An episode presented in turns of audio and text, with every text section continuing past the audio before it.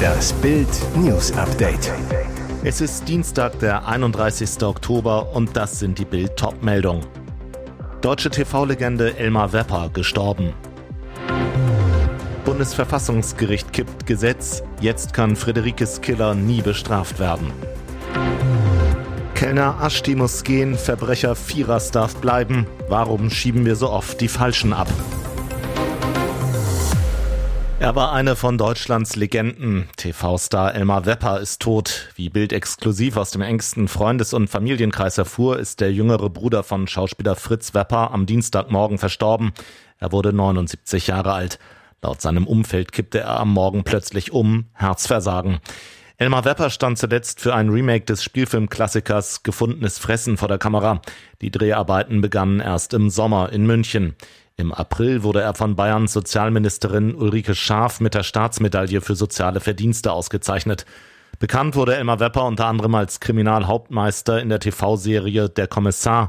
1974 löste er in der Rolle seinen Bruder Fritz ab. Die beiden Schauspielbrüder hatten ein enges Verhältnis. Als Fritz Wepper an Hautkrebs erkrankte, war Elmar immer an seiner Seite, besuchte ihn 2021 nach einer schweren OP im Krankenhaus, wann immer es ihm die Ärzte erlaubten. Ich liebe meinen Bruder, mein ganzes Herz hängt an ihm, sagte Elmar damals zu Bild.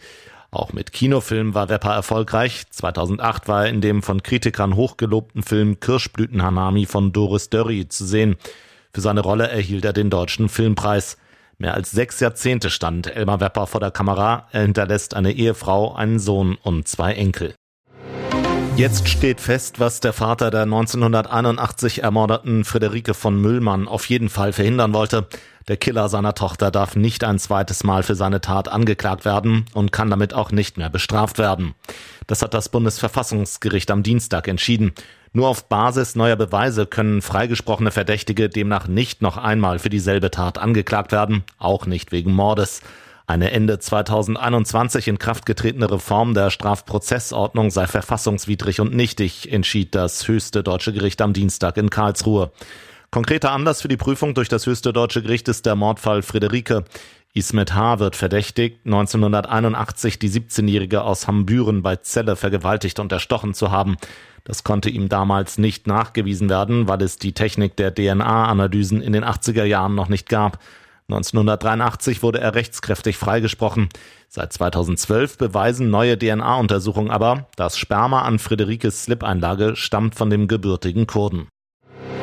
In Deutschland leben rund 255.000 ausreisepflichtige Ausländer. Bundeskanzler Olaf Scholz sagte erst vor wenigen Tagen, wir müssen endlich im großen Stil diejenigen abschieben, die kein Recht haben, in Deutschland zu bleiben. Richtig so, aber warum schieben wir so oft die Falschen ab und lassen gleichzeitig schwer Kriminelle im Land und sperren die nicht mal weg? Zwei Fälle, die wütend machen. Firas A, 31, ist ein Serienkrimineller aus Syrien. Innerhalb weniger Monate zertrümmerte er in Hamburg die Scheiben von 245 Autos, fuhr ohne Führerschein. Ein paar Tage kam er in U-Haft, ein Richter ließ ihn wieder frei. Schließlich überfiel er eine Rentnerin am Geldautomaten, verletzte sie. Haft? Fehlanzeige. Keine Fluchtgefahr heißt es. Wohin auch? In seine Heimat will er sicher nicht und die Behörden lehnen eine Abschiebung ab. Ashti Salem Abdi, 20, ist ein Kellner aus dem Nordirak. Seit drei Jahren lebt er in München, arbeitet seit zwei Jahren als Kellner und ist seit August in Festanstellung im Augustiner am Platzel. Er zahlt Steuern, doch vor wenigen Tagen bekam er Post. Er soll Deutschland verlassen am 2. November. Abdi zu Bild. Wenn ich dorthin gehe, knallen sie mich ab. Wir sind Jesiden, dort wurden wir systematisch umgebracht. Arbeitsminister Hubertus Heil sagte kürzlich, die Menschen, die zu uns kommen, um bei uns zu arbeiten, brauchen faire Bedingungen. Unsere Volkswirtschaft braucht Fachkräfte. Richtig, Fachkräfte wie Kellner Ashti Salem Abdi, keine Schwerverbrecher wie Firas A. Und jetzt weitere wichtige Meldungen des Tages vom Bild Newsdesk. Mit Klimaschutz scheint es wenig zu tun zu haben, was Fridays for Future zuletzt so von sich gibt. Aber wie weit radikalisiert sich die Bewegung noch? Bei ihrer Freitagsdemo vor dem schwedischen Parlament in Stockholm halten Greta Thunberg und ihre Mitstreiter zahlreiche Plakate hoch. Nur eins bezog sich aufs Klima, alle anderen auf Palästina und das im radikalsten Sinne. Und auch auf Instagram hat Fridays for Future International schon wieder Antisemitismus und Hamas-Sprech verbreitet. Terrorismusexpertin Bettina Röhl sieht in Greta Thunberg, eine Erbin der 68er-Bewegung, warnt in Bild, sie hat einen Teil des damaligen linken Antisemitismus übernommen. Röhl deutlich, die Palästinenser in Gaza sind Werkzeuge des Iran und die Westkinder aller Fridays for Future sind deren willkommene Idioten. Gefährlich, schon bei der 1968er Bewegung damals sei ein Teil in palästinensische Militäreinrichtungen nach Jordanien geflogen, um sich im Terrorkampf ausbilden zu lassen. Viele sind später Terroristen oder palästinensische Agenten im Westen geworden, so Röhe.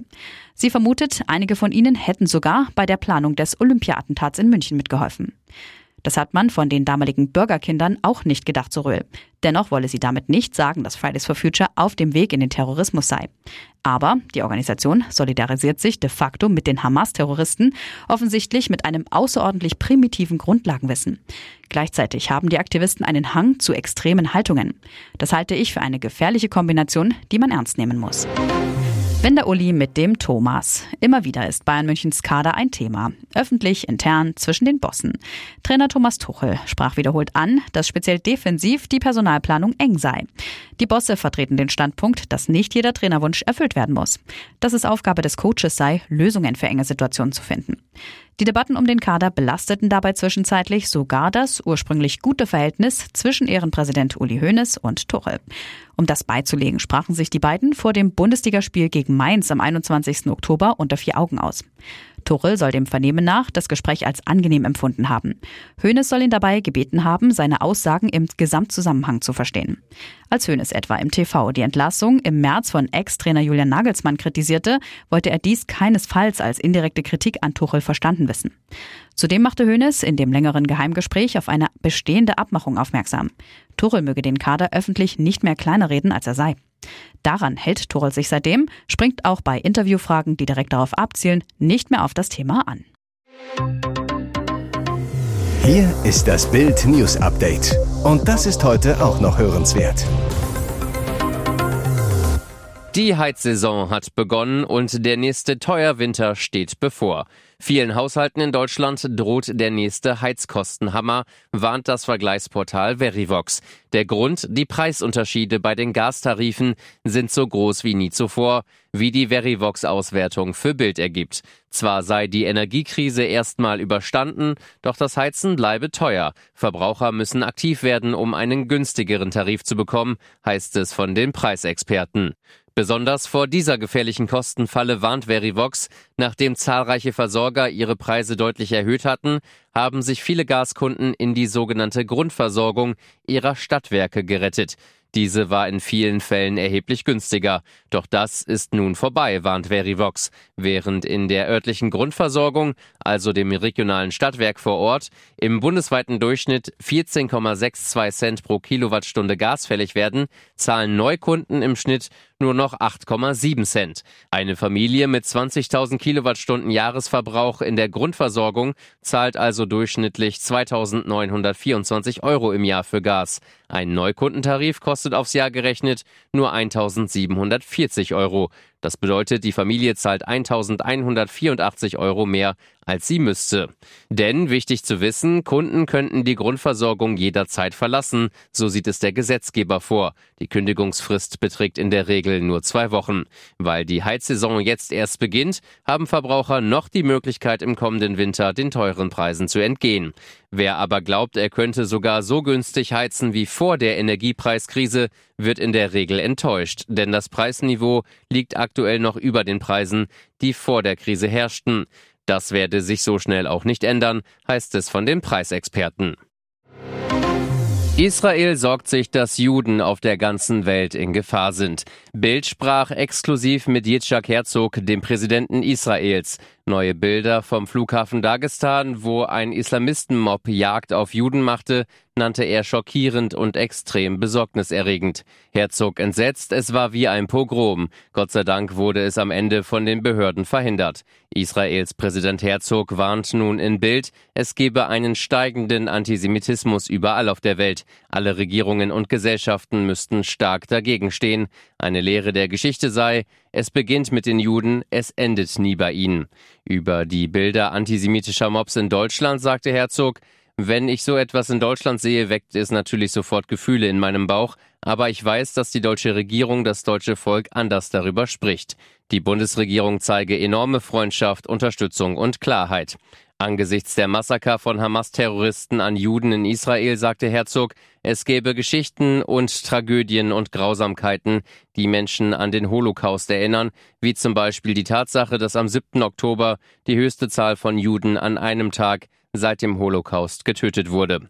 Es sei schwierig, die am 7. Oktober getöteten Menschen zu identifizieren, teilweise habe man es mit verbrannten Körpern und Leichenteilen zu tun. Herzog, das ist unvorstellbar, das ist die Zivilisation, die von ISIS und Hamas gefeiert wird. Und ich sage allen, Leute, ihr müsst verstehen, wenn Israel nicht mehr da ist, ist Europa als nächstes dran. Sie werden Europa durchkämmen, darauf haben sie es abgesehen, und dann auf die Vereinigten Staaten.